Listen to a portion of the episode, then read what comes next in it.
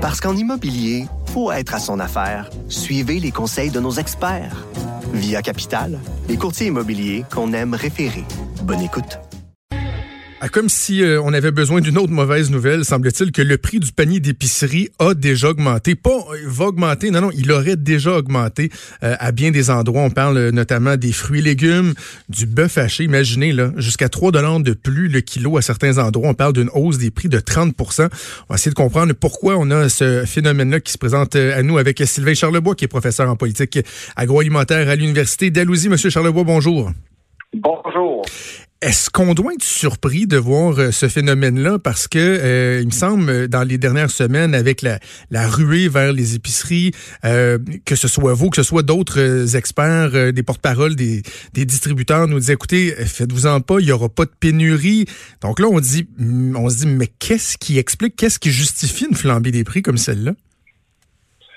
Ben, en fait, c'est que il y, a, beaucoup de gens qui ont parlé de psychologie d'achat de, panique. Euh, c'est certain qu'il y a eu probablement un peu de ça, mais moi j'ai l'impression c'est surtout le fait qu'on n'est pas capable de planifier. On planifie rarement ces temps-ci au niveau de l'alimentation. Il y a beaucoup de gens qui, qui se lèvent le matin sans savoir ce qu'ils vont manger le soir. Euh, fait si on si on va visiter une épicerie puis il faut acheter pour deux semaines de nourriture, ben ça devient quasiment impossible à visualiser. Alors les gens vont se promener, vont acheter tout. Euh, et puis en ont probablement acheté trop. Mais là, c'est passé là, cette phase-là. Fait que tranquillement, pas vite, là, moi en tout cas, ce que je vois à travers le pays, c'est que les tablettes se, se remplissent quelque peu. C'est sûr qu'il y a encore des tablettes vides, là, mais il faut pas s'attendre à de la perfection parce que la restauration est fermée. C'est 90 milliards de dollars de ventes qui, euh, qui s'est transféré d'un secteur à l'autre. Alors, il faut, faut comprendre que les distributeurs gèrent euh, une pression quand même assez énorme. Vous dites 90 milliards. Ouais. Et si on parle pour, quelle étendue, quel territoire? Pour le Canada? C'est le Canada au complet. Euh, pour le Québec, là, le, secteur de la restauration représente environ, là, moi je dirais entre 17 et 18 milliards de dollars de recettes.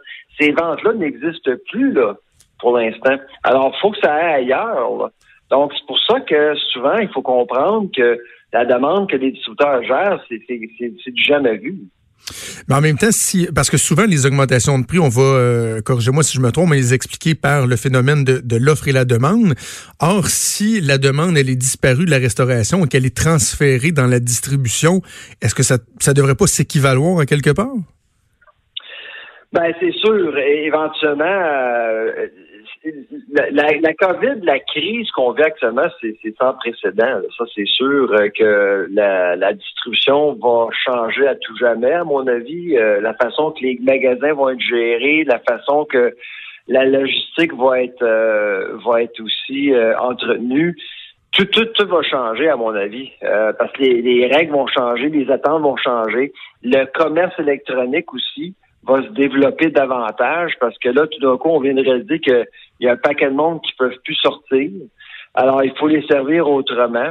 Euh, tandis que pendant 30 ans, les distributeurs étaient, euh, étaient obsédés de l'idée d'amener plus de trafic dans les magasins. Alors, toutes les règles changent. En plus, la propreté dans les magasins. Écoutez, les gens vont s'attendre à ce que les magasins euh, d'alimentation soient aussi propres qu'une salle d'opération. Ben oui, ben oui, absolument. Est-ce que on pourrait citer, euh, on parle de, de, de changements là, euh, en profondeur, est-ce qu'on pourrait citer certains changements au niveau de, de, de notre dynamique euh, d'import-export, le type d'importation ou d'exportation de notre nourriture? Parce que, bon, la frontière, elle, demeure ouverte pour les marchandises entre le Canada et les États-Unis, mais je pense, par exemple, à certains produits comme le crabe, le fameux crabe, le crabe des neiges qui a vu sa période de ah pêche débuter cette semaine. Beaucoup d'exportation, normalement, qui va se faire vers le marché asiatique. Est-ce que par exemple, on pourrait assister à des changements de dynamique dans ces marchés-là? Euh, pour ce qui est du poisson puis des fruits de mer, c'est quand même euh, particulier parce que 90% de ce qu'on pêche au Canada, on l'exporte, puis 90% de ce qu'on consomme, on importe. Hmm. Euh, fait là, on a affaire à des chaînes d'approvisionnement globalisées qui fonctionnent, disons, plus ou moins bien actuellement. Là. Ben, en ce qui a trait à l'Amérique du Nord, pour l'instant, ça va bien. Mais euh, ce qui me préoccupe, ce qui me préoccupe, évidemment, c'est ce qui se passe avec, euh, par exemple, la Colombie-Britannique. Là, on vient hier soir de, euh, entre guillemets, nationaliser les chaînes d'approvisionnement. Ça va être la province qui va prendre l'autorité des chaînes. Oh. Et si, et si ça continue, on pourrait voir l'Alberta faire la même chose, l'Ontario et aussi le Québec. Et si c'est le cas, euh, la logistique requiert euh, une coordination nationale et même à l'international. Les entreprises ne reconnaissent pas les frontières, comme Amazon, Walmart. Mhm. Autrement dit, ce que la Colombie-Britannique a décidé de faire hier soir, c'est que les- la province pré- prétend qu'elle est meilleure en logistique que Walmart et Amazon, et j'en doute. En plus du fait que le secteur public actuellement est sous pression pour livrer toutes sortes de programmes pour aider Ben oui. les gens. Alors, c'est, c'est, c'est, il faut pas paniquer. Il faut faire attention. Euh, il faut faire confiance euh, à nos chaînes d'approvisionnement. C'est sûr, encore une fois, ça ne sera pas parfait. Il va y avoir des manques ici et là, mais c'est certain qu'il va y avoir suffisamment de nourriture pour tout le monde. OK, si je reviens euh, euh, à notre, no- notre sujet principal, notre sujet initial, si on veut, la flambée des prix dans, les épiceries. Moi, j'ai une crainte, et euh, je ne sais pas si vous partagez cette crainte-là, mais c'est de voir des gens se tourner vers euh, des produits refuges là, qui sont pas les meilleurs pour la santé. Si les fruits et légumes augmentent, si les viandes augmentent, ben et, que les gens ont de moins en moins de moyens là, avec euh, le, chômage qui va qui a connu un bon historique, ils vont se tourner vers des aliments qui sont pas nécessairement bons pour la santé. Et ça, d'un point de vue de santé publique, c'est pas souhaitable non plus.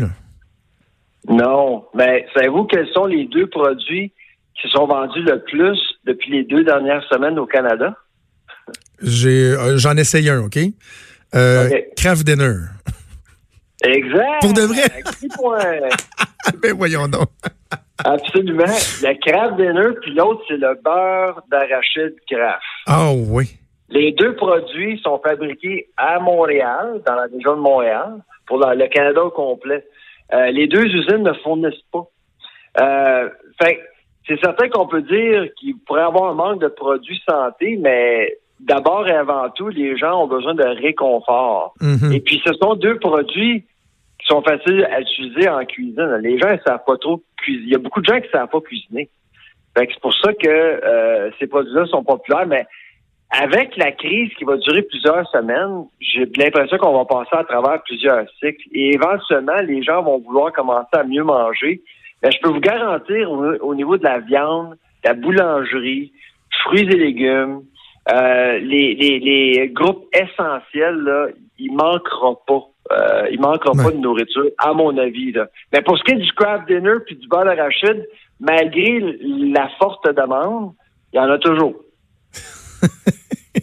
Nous autres, on a rentré du craft dinner dans la maison. Normalement, il n'y en a pas, mais pour des questions de réconfort. Tous les enfants qui sont pris à la maison, leur a dit, ouais, ouais, pour dîner, là, la gardienne pourra vous faire euh, un petit craft dinner. Là, pourquoi pas? On est dans une situation euh, qui est particulière. Euh, Dis-moi, Monsieur Charlebois, je disais dans, dans l'article du journal ce matin, certains euh, se tournaient vers la baisse du dollar canadien pour, pour justifier peut-être, en tout cas, tenter de trouver des motifs à l'augmentation de certains, certains, certains biens de consommation au niveau alimentaire. Est-ce que ça peut être une, une raison plausible? Euh, le, dollar est un facteur. Ça, c'est clair. Là. Il faut pas se le cacher. Le dollar est plus faible de 8 sous depuis euh, deux semaines. Euh, le pouvoir d'achat de nos importateurs a diminué. C'est certain, on, va devoir s'attendre à ce que les fruits et légumes coûtent un petit peu plus cher dans les prochaines semaines. Par contre, euh, après après la crise, parce qu'il va y en avoir, il va y avoir, euh, on va passer à travers ça, euh, ce qui se passe là, là, les choses devraient se calmer euh, à long terme. Je sais que même il y a des articles euh, au Québec ce matin qui suggèrent que la viande va, le prix de la viande va, va, va exploser. Là. Euh, moi, j'y crois pas.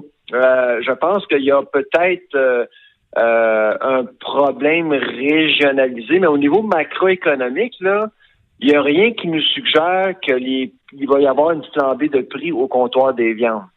Fait que si, par exemple, vous voyez euh, les prix augmenter, là, c'est pas normal.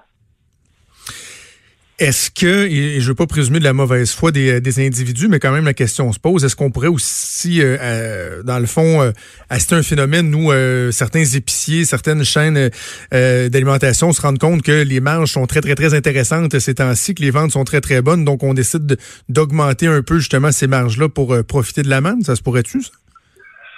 Ben, c'est possible. Pâques s'en vient aussi, puis Pâques au Québec, c'est une fête qui est assez importante, puis souvent, c'est pas c'est pas normal de voir le, prix de la viande augmenter euh, durant euh, ou proche du congé pascal. Là. Euh, fait c'est pour ça que il faut faire attention. Là. nous, on s'attend pas à une flambée de prix. Alors, magasiner comme faut, poser des questions. il y a aussi l'aspect restauration. Il y a beaucoup de coupes qui se vendent plus. Là. Le filet mignon, par exemple, la plupart de, du filet mignon est consommé en au restaurant. Ben oui. Euh, un secteur qui, qui, n'opère plus. Là. Fait que c'est peut-être pour ça aussi qu'on voit certains produits de luxe euh, se vendre au détail à un prix quand même plus élevé qu'à l'habitude. On va continuer de suivre cette évolution-là en espérant que vos prédictions soient euh, s'avèrent euh, et que ce soit uniquement passager, qu'on n'assiste pas vraiment à un phénomène là, euh, plus approfondi. Sylvain Charlebois, professeur en politique et agroalimentaire à l'Université d'Alousie, c'est toujours un plaisir très éclairant de vous parler. Au revoir. Merci, au revoir. Ouais, quand même, c'est pas c'est pas nécessairement rassurant. Vraiment, quand on regarde dans le journal, c'est frappant hein, ce matin de voir que euh, les gens se tournent vers les banques alimentaires. Là, de voir une photo ici d'une banque alimentaire à Québec où euh, normalement, je suis déjà passé là, j'ai déjà vu des gens qui attendaient en ligne, mais de voir qu'il y a autant de personnes et que euh, on en est au début là, de ce creux-là, de cette période-là où le Québec est en pause, où il y aura des moments difficiles pour certains ménages, assurément, entre le moment où ils ont perdu leur emploi et le moment où l'argent euh, promis, par exemple, par le gouvernement fédéral sera rendu disponible, ben, ça fait en sorte que bien des gens n'auront pas le choix de se tourner vers notamment des banques alimentaires. Et ça, c'est de l'aide de dernier recours. Avant ça, ils vont essayer d'aller à l'épicerie.